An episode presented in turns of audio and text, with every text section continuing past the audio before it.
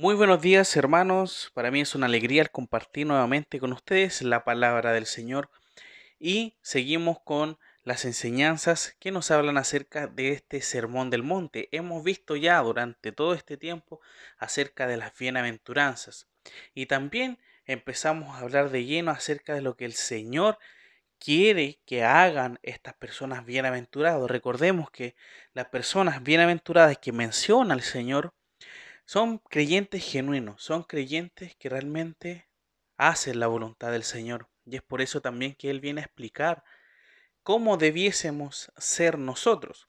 Hemos visto que debemos ser la sal y la luz de este mundo. Así que vamos también a hablar en esta hora acerca de la ley. Esa es la sección que vamos a ver y vamos a verlo en dos partes ya versículos 17 y 18 como primera parte y segunda parte versículos 19 y 20. Dice así, versículos 20, 17 y 18, primera parte, no penséis que he venido para abrogar la ley o a los profetas. No he venido para abrogar, sino para cumplir. Porque de cierto os digo que hasta que pasen el cielo y la tierra, ni una jota, ni una tilde pasará de la ley hasta que todo se haya cumplido. El Señor, hermanos, en esta sección nos habla acerca de la ley y nos dice claramente en este primer versículo de que Él no viene a abrogar la ley. ¿A qué se refiere esta palabra abrogar? A alterar o reemplazar, sino que viene a cumplir aquella ley. La ley nosotros tenemos que entender que es el Antiguo Testamento, el Pentateuco también, con todo lo que se menciona en el Antiguo Testamento. Eso es lo que quiere dejar en claro. Él viene a cumplir el Antiguo Testamento. Eh, y vemos que el cumplimiento de lo que se menciona eh, en el Antiguo Testamento, el Señor viene a, a, cumplirlo, no a reemplazarlo. Se habla aquí de un cumplimiento en el mismo sentido en el que la profecía es cumplida. Cristo estaba indicando que Él era el cumplimiento de la ley en todos sus aspectos. Él cumplió la ley moral al mantenerse perfecto. Él cumplió la ley ceremonial al ser la encarnación de todo lo que los tipos y símbolos de la ley que se puntualizan en el Antiguo Testamento.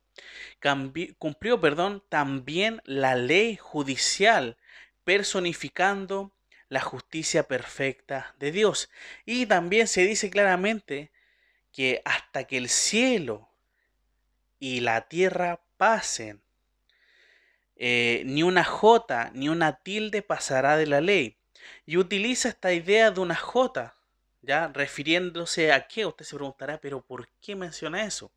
Mis hermanos, la jota era la, la letra, en este caso, más pequeña del alfabeto hebreo y al igual que una tilde. Son cosas totalmente diminutas dentro de la escritura hebrea. Entonces el Señor está diciendo, lo más pequeño, lo más diminuto, no va a ser eh, sacado, sino que hasta que se cumpla todo eso, hasta lo, lo más pequeño que se ha prometido, se va a cumplir. Eso es lo que quiere dejar en claro. El Señor eh, dice que ninguna palabra de la ley es anulada o reemplazada, sino que es un cumplimiento en Él, en Cristo. Cuando Jesús está hablando, ya se había cumplido algunas partes del Antiguo Testamento, por ejemplo, la encarnación. Otras partes estaban por cumplirse, ya como lo que es la crucifixión y la resurrección. Recordemos que el Señor está en el contexto de un sermón del monte hablando a sus discípulos. Entonces, todavía no pasaba lo que era la crucifixión y la resurrección, ¿ya? Pero sí eran cosas que iban a pasar y que estaban anunciadas en el Antiguo Testamento. Luego de eso vemos que está la ascensión. Luego en Pentecostés y después de lo que pasa en Pentecostés, en el arrebatamiento y finalmente la segunda venida de Cristo en gloria. Vemos que todo eso se va a cumplir. ¿ya? No hay nada de lo que se dice en el Antiguo Testamento que no sea cumplido. ¿ya? Nosotros, hermanos, nosotros, al igual que el Señor, debemos obedecer y cumplir lo establecido en su palabra. No debemos tomar la palabra de Dios a la ligera. ¿Por qué? Porque muchas veces se dice, ah, el Antiguo Testamento no es para nosotros. el Antiguo Testamento es para los judíos. Nosotros, eh, eh, nosotros entendemos ahora y, nos manejamos mejor con el Nuevo Testamento. El Antiguo Testamento queda aparte. No, claramente vemos con esta sección de que el Antiguo Testamento es importantísimo porque el Señor cumple todo lo que se menciona en el Antiguo Testamento, lo cumple en el Nuevo Testamento. Y se va a cumplir. Y falta todavía por cumplirse. Y es por eso que no debemos tomar las palabras de Dios a la ligera, sino que con la misma importancia que Cristo señala de que no, no será pasada a llevar, ya, porque no va, no va en este caso eh, ni siquiera lo más pequeño que se dice que se va, que se tiene que cumplir, por supuesto, se va a cumplir. Y tenemos que entender que esto va a ser hasta que se cumpla en su totalidad. ¿Por qué? ¿Por qué hasta ese momento?